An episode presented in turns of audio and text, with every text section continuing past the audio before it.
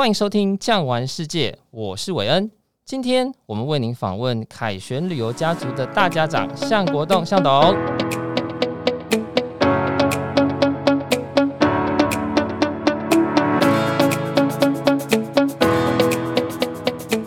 各位听众朋友，疫情的这三年呢、啊，要说谁位于受灾的第一排，我想当然是观光业。经过了三年，有人转行，有人收摊，有人卖起了东西，但是在这样子艰困的情况之下，还是有人为了当初的梦想而坚持。让我们欢迎今天的贵宾向国栋先。大家好，董事长，我想请教您一件事情啊，就是您本身从事观光业大概有几年了？那当时是什么样的原因让您会一脚踏入像这样的产业呢？从事这个观光业呢，本身就是本科系的啊。民国在七十一年的时候，我们刚好有一个课程哦，就是要所谓跟业界产业合作化，所以就是有当初跟洋洋旅行社早期的这个啊非常有名的这些长城线的旅行社有一个合作哦，所以民国七十一年在这个实习的时候呢，就进了这个行业。这个是就很自然的事情哦，因为实习然后进入这个行业。哦，是因为当时实习的关系，而且我听说董事长好像您本身在大学的时候念的也是观光产业，对不对？是早期啊，就像我们那个年代，在这个三四十年前的年代哦，因为没有像现在可以有多元入学啦，或者有其他这个可以选择自己兴趣了哦，呃，阴错阳差的这进入了这个行业哦，因为当初就是刚刚好的分数到达了这文化观光系哦，所以就一脚就踏进这个行业。哦，原来是这样子。那董事长，我知道啊。在您就是还没有开旅行社之前，甚至因为您就是开了旅行社之后，您本身也有一直在从事兼职啦。我们说兼职做这个领队的工作。可你知道，像现在的我们、啊，在带团的时候，我们可能有 Google Map 可以帮忙，我们可能有 Internet 来做帮忙。可是，在当时你们那个年代，要去到这么遥远的欧洲，带着三四十位这些所谓的还没有出过国的一些旅客，您当时是怎么样去靠着我们说很少的资讯来去？为这些旅客去做出这么多元化、丰富的介绍跟服务呢？呃，当初的资讯事实上来讲是非常缺乏的哦，所以早期呢都是从所谓的这个百科全书里面呢，还有旅游的百科全书里面去找资料。那至于点点点的东西，事实上来讲都是非常缺乏的哈。慢慢的，九零年代啊，一九九零年代之后啊，我想每一个欧洲的。观光局非常重视这个旅游产业，所以呢，在每一个地方都会成立所谓的这个旅游资讯站。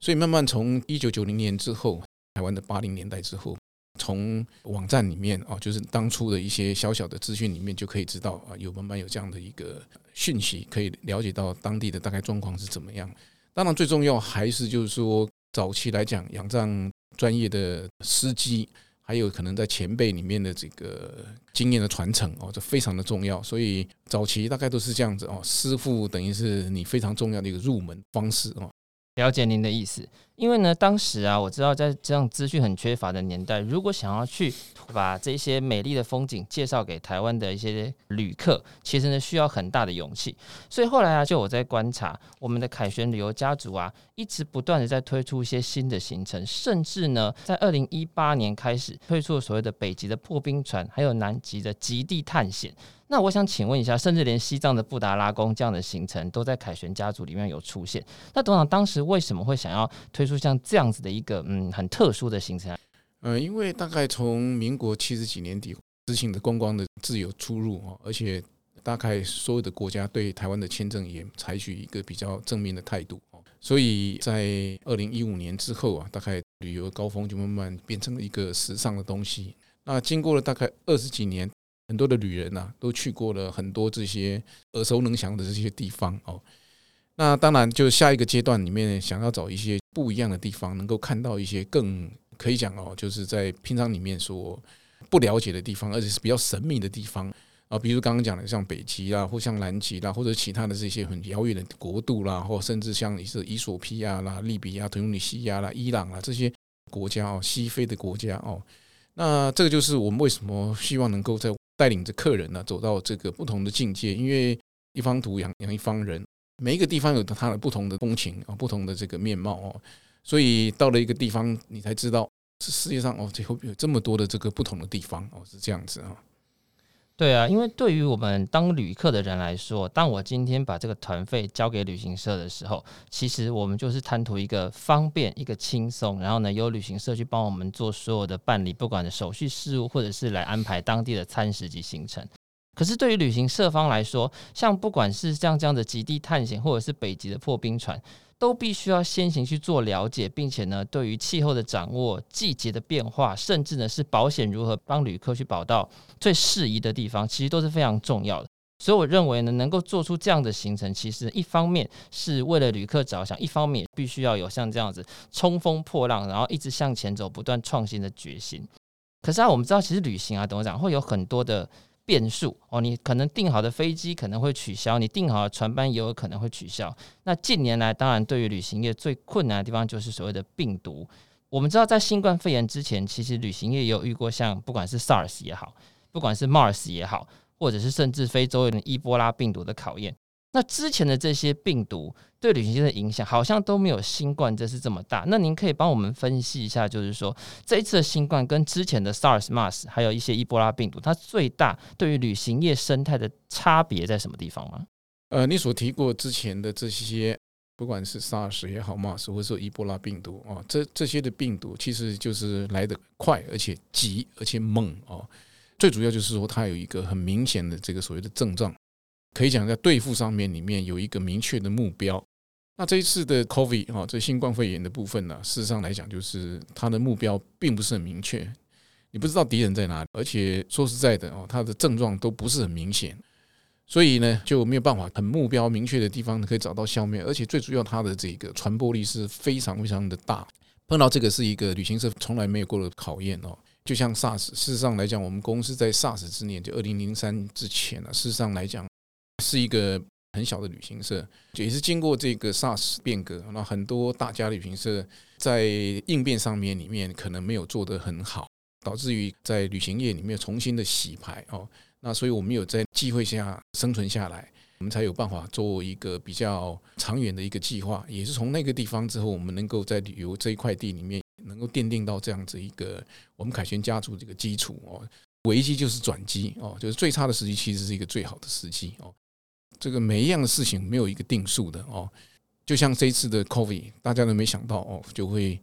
来的这么长，看似又不是很严重哦，不像 SARS 哦。举个例子啊，那有时候在和平医院哦，你看到哇，大家都怕得要命，可能染疫马上就要死多少人或怎么样，所以大家都是好像大敌当前的感觉。那这一次就像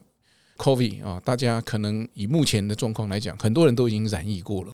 它的层面也是非常的广。所以就导致于没有办法，没有办法停止，没有停止这样子。嘿，哎，那董事长，我请教一下，您刚好提到 SARS 前后其实是凯旋家族一个很大的转捩点。那个时候 SARS 大概持续了多久的时间呢？记得那个时候大概二零零三年的冬天开始，那正式到台湾大概就是从二月开始，我们陆续有小小的 case 哦。自己本身在四月初，我还带了一个瑞泰人寿去纽西兰，大概两百八十几个人，回程也碰到了这个那时候有桃大花园，那个同一班在国泰四五零身上哦，在在在同一个飞机上面哦，回程台湾，那我还自己还被隔离了三天哦。当时的隔离的方式是怎么样？因为那时候应该没有像现在有防疫旅馆或者是做的这么样的到位。那您那时候隔离的状况是什么样的？我们知道，每大概从历史来讲，大概每几百年，大概就是有一次的大流行。那我们记得，就是从这个历史记载里面呢，从上一次的流行，在一次大战，从一九一八到一九一九左右，一个西班牙流感的大流行。当初呃，隔离的状况事实上是很简单的，没有像现在那么有经验啊。因为 COVID 这次的隔离的政策，初期的政策来讲，都是参考到这个 SARS 的，然后当初什么也怎么去做一个 planning。那像我的话就。当初在机场有填资料哦，国泰四五零的班机哦，香港回台北，到了台湾之后，知道有人就是发作，所以通知整台飞机里面呃乘客去做隔离。那我呢就被通知到家里面，早上呢大概就像我住大安区哦，大安区的卫生所哦，卫生局的官员就会早上拿了个便当来跟我量体温，因为当初最主要的这个症状就是发烧，所以他第一个就是看你有没有发烧，戴着口罩，然后战战兢兢来跟我量个体温。然后下午呢，哎，再来跟我量一次。那这样量了三次啊，大家都没问题的啊。因为当初呃 SARS 的这个症状是很猛很快哦，所以三天的话大概就是解隔离就是没有问题的，就是一个很简单的一个过程。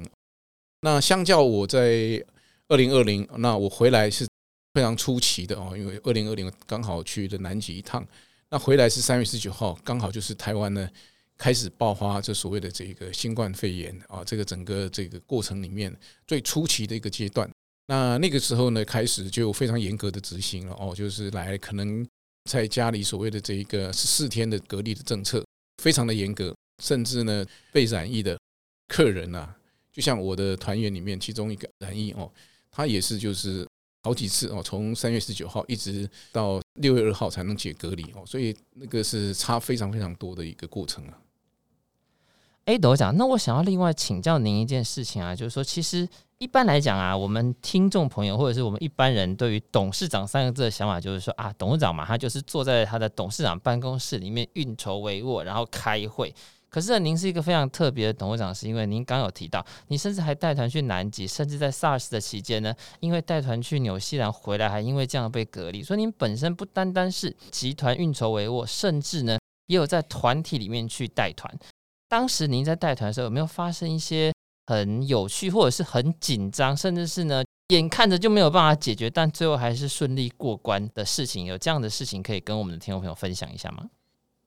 呃，在带团的过程当中，因为我自己的成长哦，就是从所谓领队本身来讲，就是一个非常重要的角色，在我人生当中哦，那自己本身也是有这样的一个梦想哦，就是说能够随着这个客人一起，尤其跟着自己可以讲志同道合的人哦。所以从我开始进入这个行业哦，就有一些哦，就是跟着我的这些老朋友，那给我很大的鼓励和支持哦。那也因为受惠于他们，所以我能够到很多很多大家意想不到的国度哦。举个例子，像中南美这几个邦交国哦，十几个邦交国哦，是古巴、墨西哥也好，甚至伊索比亚、伊朗这个以前的是利比亚、突尼西亚。叙利亚、这个黎巴嫩啦，像肯亚的非洲啦，到甚至南美啦，到南极哦，这些都是可以讲，就是跟我这个在一生当中非常重要的，可以讲说说一个伴侣哦，旅游的伴侣哦。那这也都是因为信任哦，这两个字哦，毕竟我们都是在出发点，当然就是希望能够给客人哦，在他们有了这个费用能够有一个回馈的这个他们想要的一个东西。那这个跟现在目前商业社会里面比较不一样的，他要买到就是说他所很确定的东西，这个跟早期旅游的心态比较不一样哦。那客人跟我这个过程当中，事实上我都是带一些老客人比较多一点点，当然有一些特殊团体，那因为需要这个运维筹握，因为有大型团体啦，或者是比较重要的团体，需要就是说比较有决策力的这个人士啊来做所谓当机的判断。当然，这个过程里面也碰过很多的这个趣事哦。我们有一次在这个伦敦转机，夏威机场碰到就是罢工的一个状况，那整个罢工整个就会乱了套哦。因为刚好我们事实上最后的 destination 有做国泰，然后转机到所谓的这个西班牙去，因为早期的飞机就是这样子，没有直飞到西班牙的部分。那在碰到罢机的状况，那我们必须在这个伦敦多待了三天两夜哦。那后续的这个发展就变成了行程里面要怎么去重新 reroute，就是改行程，然后重新订旅馆，怎么在一个最少损失的一个状况，甚至更大的问题就是在行李的部分，行李根本就不知道转到哪里去了。那我记得那个时候还有一个行李哦，转转转转回到台湾的哦，很多的类似这样的状况哦。那这个东西就是必须你这个临时的这一个。反应的部分非常重要哦。那当然，过程也有很多很多的不同的故事了哦。有时候甚至在早期的这一个旅游，不是像现在这么简单哦，就是一照在手哦，你就可以畅行无阻哦。以前都需要很多的配合哦。那对早期啊，要去这些捷克啦、匈牙利啦，甚至欧洲的国家都要签证哦。那我又记得有一次，甚至因为捷克签证哦，但这边出了差错。当时也很多的旅行社都碰到了很大的困难哦。那不过呢，我们还是能够很顺利的哦，因为取得客人的信任哦，甚至在出发的当天，我们把整个行程颠倒哦。本来要先捷克签证的，改成这个匈牙利签证先走。那我们把再把什么行程完成哦，那再把这个机位能够更改。那就是事实上考虑到就是说，呃，旅行社的应变的能力，因为我们对行程够熟，而且我们的这个能力够哦，所以在这个状况底下，能够圆满的让客人还是能够达到他预期的效果哦，那甚至更满意的部分，因为这样的一个结果，我们会有更多的额外的这个惊喜会给客人哦。那当然这就是为什么客人对一个人信任感的时候，了解他的能力在哪里，他会始终踏地的就会跟着你走，因为不管怎么样哦，他就是相信你的人，相信你的做的事，相信这个公司的这个可以讲的诚信，那我们的能力也就能够满足到客人哦所应该有的这所谓的这个回馈哦，这就是最重要的部分。也是啦，所谓的信任，其实也就是在一次一次的危机中，互相的坦诚，并且真心诚意的去帮客户解决问题，并且诚心诚意的给他最好的旅程。我想，这才是客人对于旅行社的信任，也是体现在旅行社我们凯旋家族的价值。今天非常谢谢象执行长，谢谢您。啊，谢谢各位。如果喜欢今天的内容，别忘了订阅，给五星好评，也欢迎到各大平台留言哦。感谢你的收听，我们下集见。本节目由巨匠旅游制作播出。